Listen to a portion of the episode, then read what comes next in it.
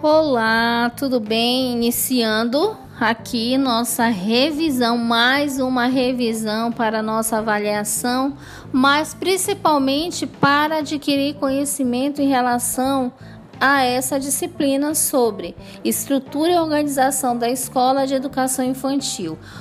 Nos primeiros áudios, ouvimos um pouco sobre a, a história da criança ao longo do tempo, da desvalorização até ao surgimento do ECA, LDB, entre outros.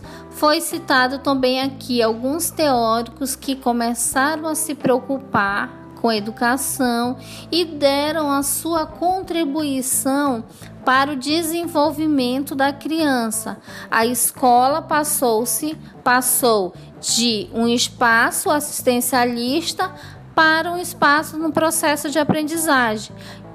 E aí nós temos é, pesquisadores médicos que foram dando sua contribuição. Temos Vygotsky, temos Piaget, Montessori, Valon, Valon, entre outros que contribuíram para esse processo que temos hoje, que à medida do tempo só estamos aprimorando, certo? E aí chegamos a um dos pontos que ele é muito importante, que ele fala da formação de profissionais de educação. O que, que se percebe hoje? Hoje há uma grande demanda de pessoas que buscam, tanto na pedagogia quanto licenciaturas em geral, uma possibilidade de atuar com educação, certo? Mas para que eu seja um bom educador, não basta eu apenas ter um diploma.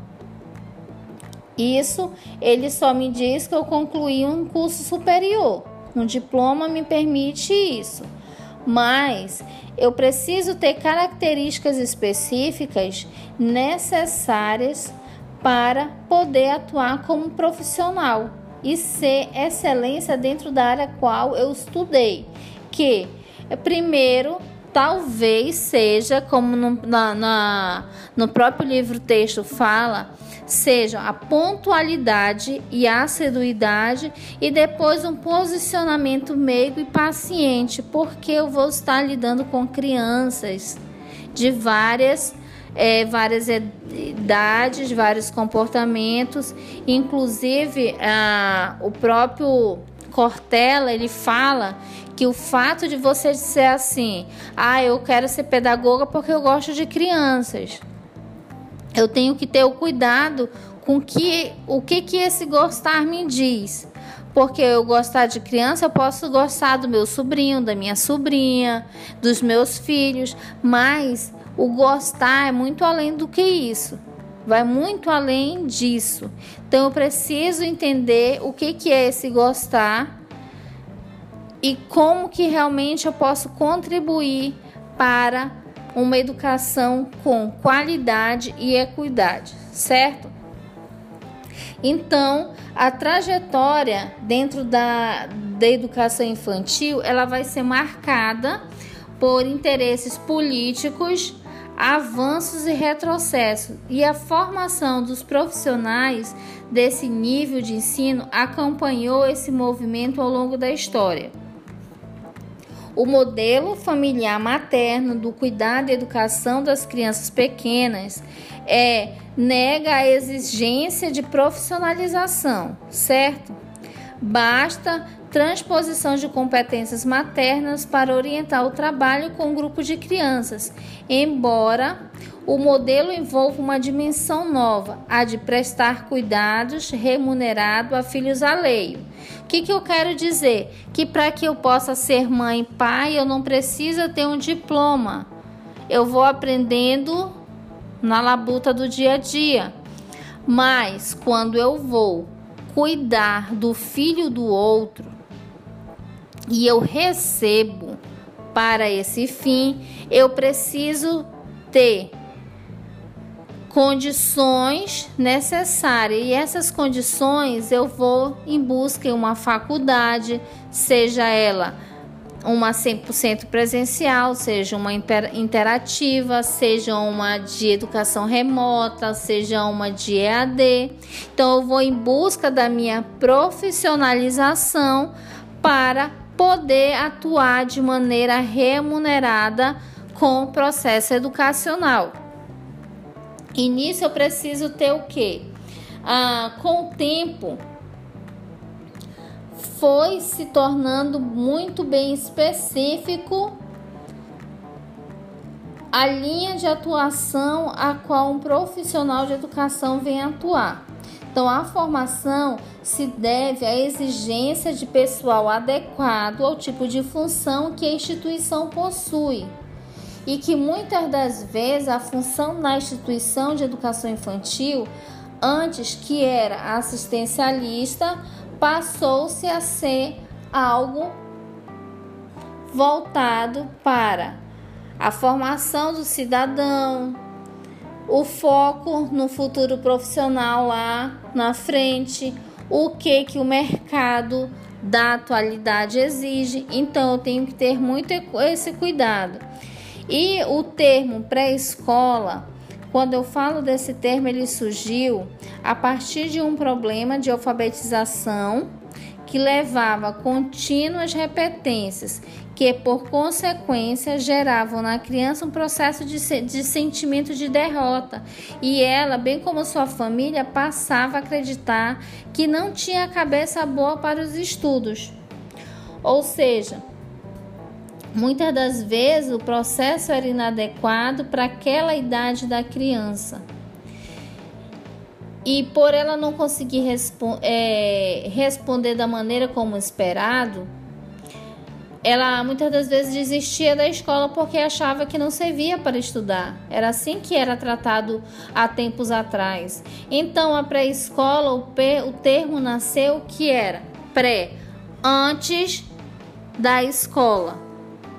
Então, aqui é a educação infantil surgiu antes da escola, onde a criança vai trabalhar coordenação motora, socialização, entre outros aspectos, preparar esta criança para ela entrar na alfabetização, certo?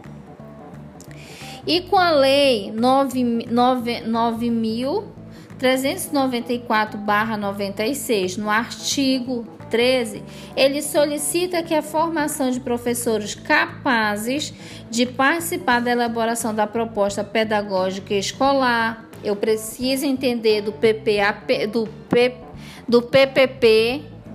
Eu preciso entender de como elaborar e cumprir um planejamento.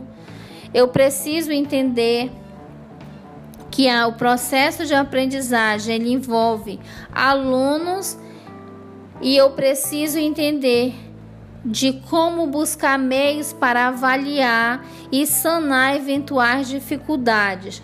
O processo de avaliação, ele é importante porque eu preciso mensurar resultados. Aí nesse questionamento eu falar, ah, mas isso faz parte da educação tradicional, a, a educação moderna não precisa mais disso. Então nós precisamos primeiramente fazermos uma autoanálise da importância de cada um, de cada uma metodologia. Como eu vou avaliar o conhecimento do aluno? Como que eu posso mensurar? É certo, é errado?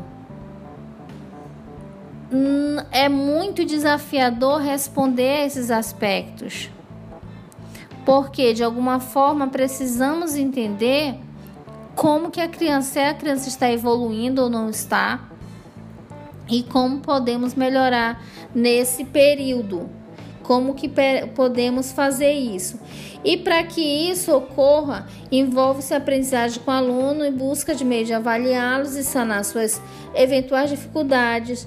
Precisamos, para que isso aconteça, cumprir dias letivos, nós temos uma quantidade de dias e horas de atividades pedagógicas e de formação continuada estabelecidas a cooperar com a integração entre escola e família, que é aquele que chamamos é, são os dias letivos, dias de aula, reunião, tudo isso ele vai estar incluído na elaboração da proposta pedagógica escolar. Ah, professora, mas eu não sei o que, que é isso. Quando você for para seu, o seu período de estágio, antes de ir para o estágio, você precisa fazer um checklist daquilo que você precisa pesquisar dentro da escola. Geralmente é um pedagogo, é o secretário da escola que vai estar tá te direcionando essa documentação e te explicando o como fazer. O pedagogo ele não pode simplesmente se limitar às atividades da sala de aula. Ele precisa saber como a escola funciona como um todo. Por isso a importância de ele ser um polivalente, um profissional polivalente, porque ele vai trabalhar com conteúdos de diversas maneiras, diversas naturezas que abrangem cuidados básicos, essenciais, até o conhecimentos específicos provenientes das diversas áreas do conhecimento. E isso eu vou encontrar lá no RCNEI de 1998, lá na página 41, a importância de termos profissionais polivalentes, é aquele que ele não se limita a uma única Informação. Ele é sempre um eterno aprendiz, um eterno pesquisador. Aquele aluno, aquele pedagogo que ele fica esperando as respostas prontas, ele vai ter dificuldade de se adaptar aos processos de mudança. É por isso que hoje vemos é, nessa realidade de uma crescente demanda, todo dia, todo mês está tá surgindo novas escolas, mas ainda vem, estamos vendo muitos profissionais de educação desempregados. Por quê? Porque tem esse pensamento que quer tudo pronto. E hoje, quem monta uma escola, ele quer profissionais criativos, que sejam solucionadores de problema, que estejam com a visão lá no futuro para trazer propostas que visem fixar, fixar sua escola no mercado e que ela tenha ascensão, que ela cresça sendo bem vista pela sociedade. Então, você precisa se analisar nesse processo, se você é ou não é um professor, um, um estudante polivalente. Caso você tenha dificuldade, você precisa entender quais são suas dificuldades e como que você pode sanar essas dificuldades, como é que você pode fazer para se, se desvencilhar dessas dessas dificuldades. E para isso eu preciso ter o quê? Eu preciso ter uma habilidade de questionar determinados aspectos dentro das perguntas da criança eu não posso oferecer respostas prontas. Então, o professor ele não pode oferecer resposta pronta para o aluno. Ele, o aluno tem que buscar, ele tem que fazer suas pesquisas. O que, que nós, enquanto professores, podemos fazer? Motivar e levantar hipóteses sobre assuntos e confirmá-las ou não por meio de pesquisas, entrevistas. Dessa forma, a criança ela realiza muitas descobertas que serão incorporadas ao seu conhecimento. Então a criança não pode, o aluno não pode encontrar pronto. Ele tem que ir em busca, ele tem que saber aonde encontrar. O como vai da realidade de cada uma criança, certo? Então, atualmente, a formação de professores de educação infantil ela vai se dar pelo curso da graduação de pedagogia em licenciatura plena, conforme as diretrizes curriculares do curso de pedagogia. Eu não posso, enquanto pedagogo, esquecer dessa resolução, que é a número 1 do MEC, barra CNE, de 15 de maio de 2006, Está lá na página 43. Eu não posso me esquecer daquela lei, daquela norma, daquela resolução que embasa a minha profissão enquanto pedagogo, certo?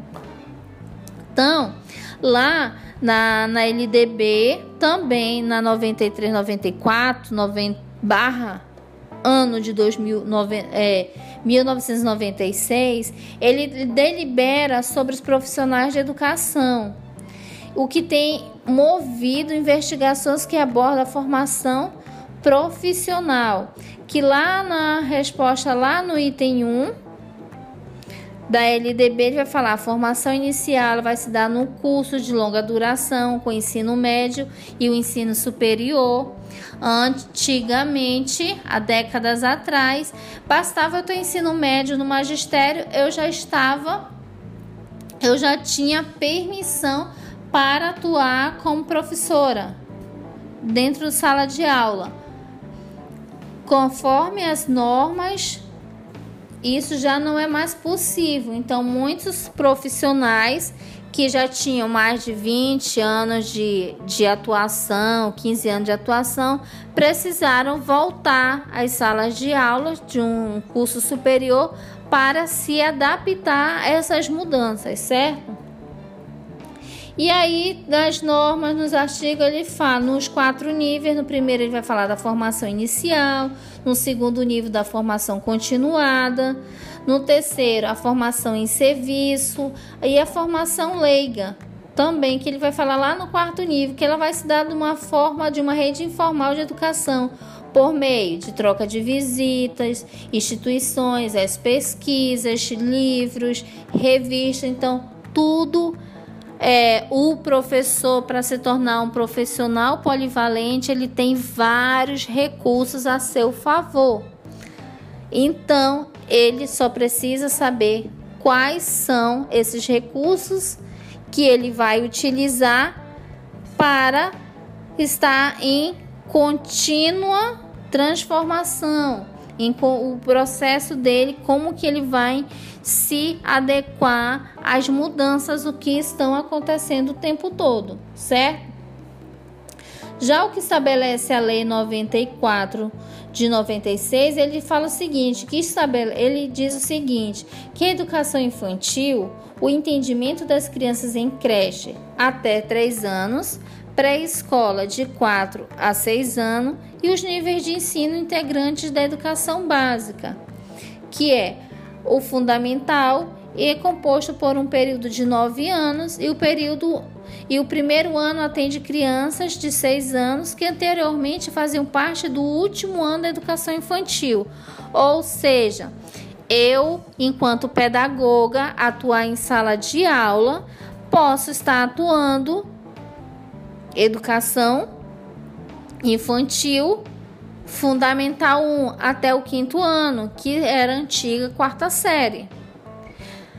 Nas demais, eu não posso estar atuando em sala de aula, mas eu posso estar atuando na área de gestão escolar, na área pedagógica, eu posso estar atuando em diversos níveis da área de gestão. E, a, e caso eu tenha interesse de fazer uma especialização, eu só vou ampliando meu conhecimento, ok? Aí, o que, que eu posso dizer mais referente à nossa disciplina? Ah, que nós temos é, funções dentro desse processo, que é a função higienista, assistencialista e compensatória, certo? A função higienista ela vai enfatizar cuidados relacionados à saúde assistencialista prioriza o auxílio à população considerada socialmente desfavorecidas e a função compensatória, ela refere-se ao conceito de privação da cultura. Então eu preciso também estar entendendo o que que acontece dentro desse, desse dentro desses cenários para que eu me torne um professor polivalente, na qual eu irei atuar de uma maneira global para a criança como um todo, com todas as capacidades, capacidades físicas, mentais, sociais, emocionais. Eu preciso conhecer a criança, como que ela estuda, como que ela aprende, como que ela interage. Eu preciso entender a criança como um todo. E eu, eu não posso me engessar na, na, em pequenas informações, eu não posso me apegar a pequenas informações. Eu tenho que ter uma visão holística. Não posso levar para o meu lado pessoal, eu tenho que ter muito cuidado para isso. Então, Existem professores que, em função de comportamento de violência, agitação, entre outros, eles precisam saber como orientar, como é, buscar meio de auxiliar a criança, sua família, para que eu não me apegue. Eu não posso estar tá me apegando, eu não posso ter sentimentos maternos. Eu tenho que ser justa com todos, porque o excesso é o excesso de proteção, o carinho exacerbado, muitas das vezes pode prejudicar a criança, o, o, o, padrão comportamental. A criança ela pode entender de uma maneira diferenciada.